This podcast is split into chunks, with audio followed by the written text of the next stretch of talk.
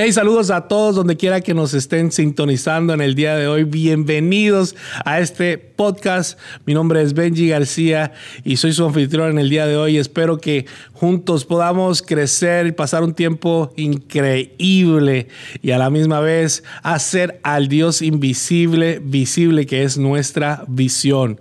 Suscríbete a nuestro canal y prende todas las notificaciones para que tengas acceso de inmediato a nuestro contenido que sale cada semana.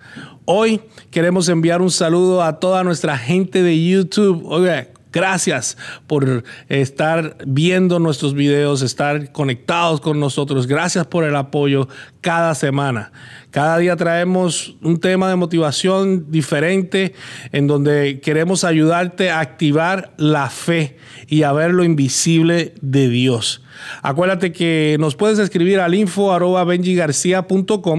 Estaremos contestando preguntas y conectándonos contigo a través de ese correo electrónico. En el día de hoy estaremos hablando de cómo lidiar con millennials. Cómo lidiar con millennials. El reto más grande que tenemos como sociedad es enfrentar a esta generación llamada millennials o millennials. Se dice que estos son los chicos, escuche bien, que nacieron aproximadamente después del 1984, más o menos por ahí. Esta generación es difícil de manejar y se debe a las siguientes cosas, según Simon Sinek. Simon Sinek que escribió acerca de esto. Se debe a falta de crianza y paternidad, tecnología y redes sociales a temprana edad, falta de paciencia y el ambiente que los rodea. Vamos a la crianza y la paternidad.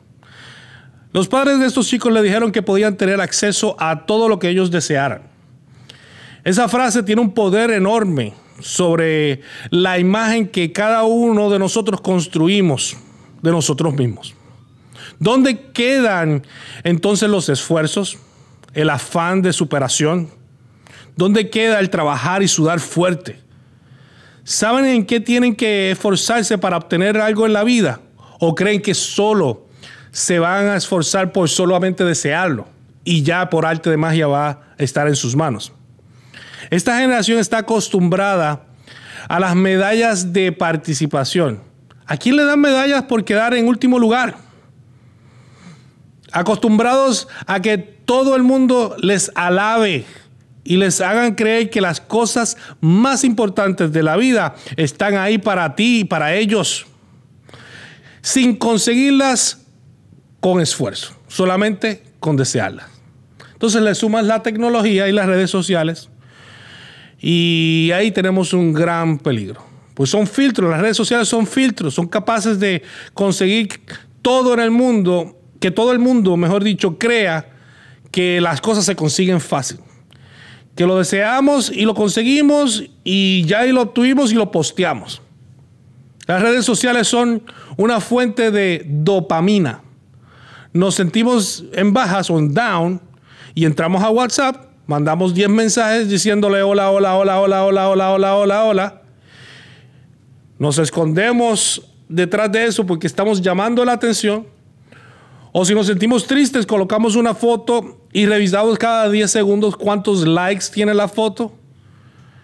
Y tanto las respuestas de todos los mensajes de WhatsApp, de nuestros mensajes y los likes de las, de las fotos nos hacen liberar dopamina. La misma sustancia química que nuestro cerebro libera cuando fumamos, cuando bebemos o cuando vivimos algo, algo arriesgado o intenso. La dopamina es adictiva. Por eso fumar o beber está regulado por el gobierno. Sin embargo, las redes sociales no están reguladas por el gobierno. Los adolescentes, todos los adolescentes, escuche bien, atraviesan por momentos de alto estrés y emocional y han encontrado en levantar su ego, su fuente de dopamina, su fuente, su fuente libre de regulaciones de un adictivo químico. Se olvidan de construir relaciones duraderas y reales y satisfacen sus necesidades afecto y pertenencia mediante la sobreexposición en redes sociales. Todo el tiempo están posteando algo, todo el tiempo están posteando. ¿Cuál es la consecuencia de esto? Falta de relaciones profundas, falta de relaciones significativas. Si en un lugar de tener amigos tienen seguidores. Y así nunca van a llegar a tener a alguien quien puedan ellos confiar nunca van a poder llegar a tener una red de apoyo emocional. Y eso los convierte en, en, adultos, o sea, de adolescentes a adultos incapaces de encontrar las habilidades necesarias para crear relaciones significativas con su entorno y por tanto incapaces de lidiar con estrés y con retos de la vida. ¿Y cuál es la consecuencia de eso? la adicción a las redes sociales. ¿Y qué significa esta? Que si estás cenando, si estás comiendo con amigos, si estás hablando y tienes el teléfono por ahí, vas a estar hablando por el teléfono. La gente de WhatsApp es más importante que la gente que tienes de frente. ¿Qué quiere decir? Que miras el celular por la mañana antes de, decirle buenos días a tu esposa o a tu esposo o de, darle gracias a Dios. Siempre en las redes sociales más importante. Significa que eres adicto, adicto a esa dopamina, a esa satisfacción de inmediata. Y recibimos algo de las redes que la gente no nos da, que es lo contrario. Y va de en peor, en peor, en peor.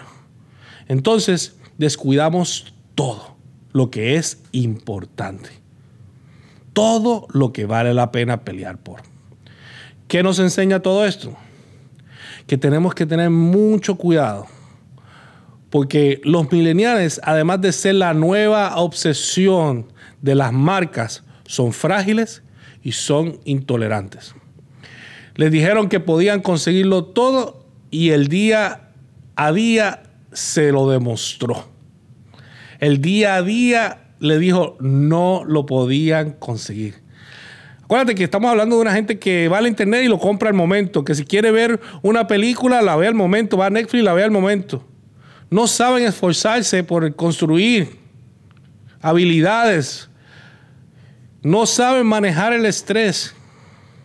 Pero no quiero solamente hablar de lo que de los retos de esto. En conclusión, después de todo esto, yo quiero que tengan unos resultados, unos resultados profesionales y que puedan lidiar con frustraciones, que puedan lidiar con estrés, que puedan crecer.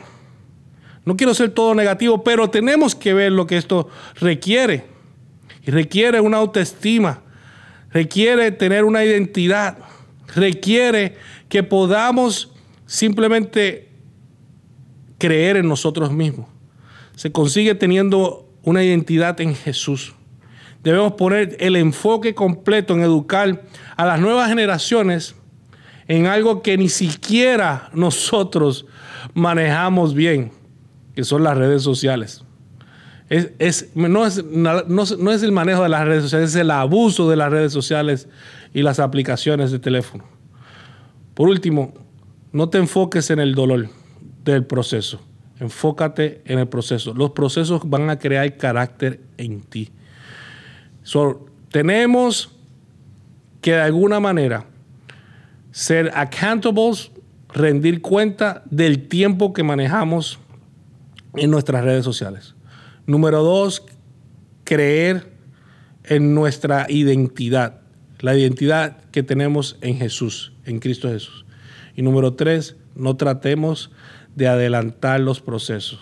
Dios no es un Dios de lo instantáneo, es un Dios de procesos. Eso nos va a ayudar a mejorar y a, darles herramientas a estos mileniales a que puedan crecer. Porque la vida es dura y cuando lleguen al trabajo, a la vida real y se encuentren que no va a haber medallas de, participación, que no le van a dar un aumento por solamente llegar todos los días al trabajo. Se va a encontrar que las cosas son más difíciles, que no solamente van a conseguir las cosas solamente por protestar o solamente por, por alzar su voz en las redes sociales, sino que la vida es mucho más que eso. Hay que esforzarse, hay que trabajar duro.